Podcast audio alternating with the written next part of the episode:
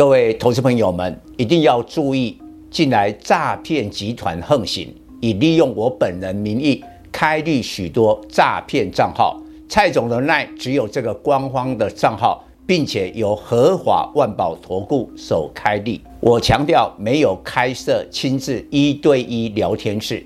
没有技术班教学，没有互委托下单，没有港股、美股及任何衍生性金融商品交易。近年来也没有出书准备。只要看到任何利用蔡总肖像开立的粉丝团，要求做出上述的行为，就是诈骗集团。粉丝们看到一定要帮我们检举，共同抵制。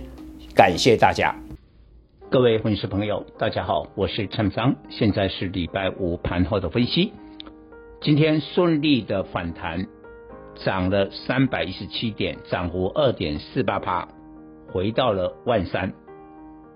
那前一个交易日呢，掼破了万三，但是呢，受到了美国九月 CPI 公布的数字，数字本身对股市是利空，但是激烈的换手之后呢，美国股市收红。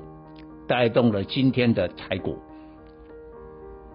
那这个地方是不是最后的底部？我还是持比较否定的看法，但是呢，会有一个短线的反弹。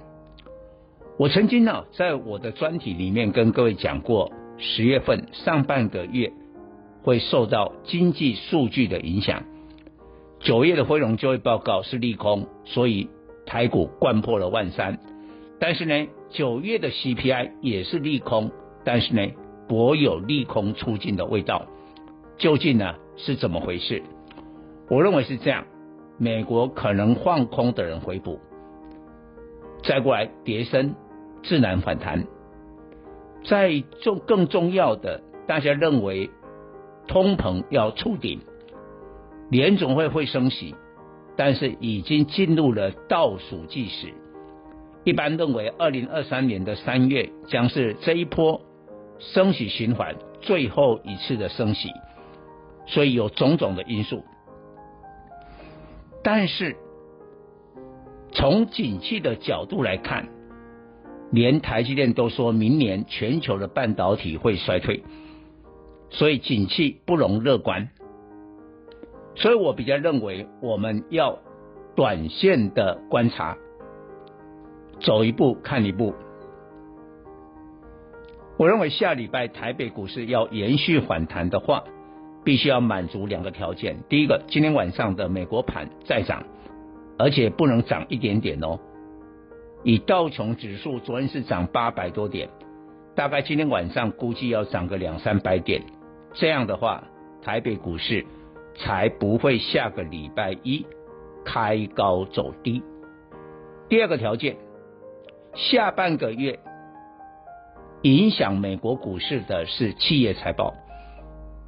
那今天晚上就有一拖拉股的金融股的财报，下个礼拜开始科技股的财报，想必企业财报绝对是一个考验。你现在财报哈要像台积电那么好的少之又少了，台积电可以说是例外的因素了。其他的财报，我看美国股市的财报应该都不会太好，应该都不会太好，所以有很多的考验。然后今天的盘面的话呢，当然电子股率先反弹，而且是跌升的电子，非常明显。我们也有以四大晶圆代工，你知道今天涨最多的不是台积电也也不是联电呢，是力积电，因为力积电今年跌最多。但它出来的这个第三季财报也还 OK 啦，所以跌升反弹。好，那你看今天一头拉股的 IC 设计，哇，今年都是跌得很深嘛，哦，但是呢，今天能够亮灯涨停板的四九六八的利基啦，什么那个六一零四的创维啦，哦，力智啊，天域啦，哦，安格啦，哇，反正反正很多哦，还有包括什么这个雅信啊。新唐啊，哪一档这些今天涨停的 IC 设计不是今年跌深？那个跌深哈，不是普通的深啊，跌四十趴，跌五十趴，甚至有人跌到六十趴。当然，今天比较好一点的是说，不仅跌深，但基本面比较强的。因为刚才我讲的这些 IC 设计，虽然今天涨停哦，但是他们的产品的需求面现在还看不到转机哦，都还是很差哦。这至少可能一季到两季都还是很不好啊。那今天只有 ABF 的这个三雄，新兴、南电、景硕涨停，基本上 ABF 的载板哦。当然，他们股价今年也跌得很深，但是他们的需求面是不错的，只有这一个。所以我认为下礼拜的话，应该会轮动，会轮动。你看今天外资虽然买超，但是他只有买一百亿哦，也还也没有买很多啊。投信还卖超哦，转为卖超哦。所以下礼拜会轮动。今天就跌深的电子，但下礼拜一二，你说每天都是跌深的电子不太可能。那轮动到什么？因为十六号到下礼拜的二十二号，几乎有一个礼拜，中国召开二十大。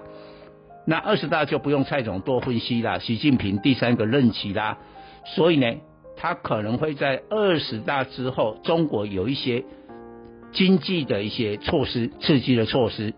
比如说房地产的救市等等，所以我会我认为会轮动到跟中国二十大政策利多有关的，比如钢铁，像今天下午中钢的这个盘价开出来，十一月的盘价平盘还不差，然后散装轮的运价也可能反弹，可能会轮动钢铁跟散装轮或者钢铁航运都有可能。以上报告。本公司与所推荐分析之个别有价证券无不当之财务利益关系。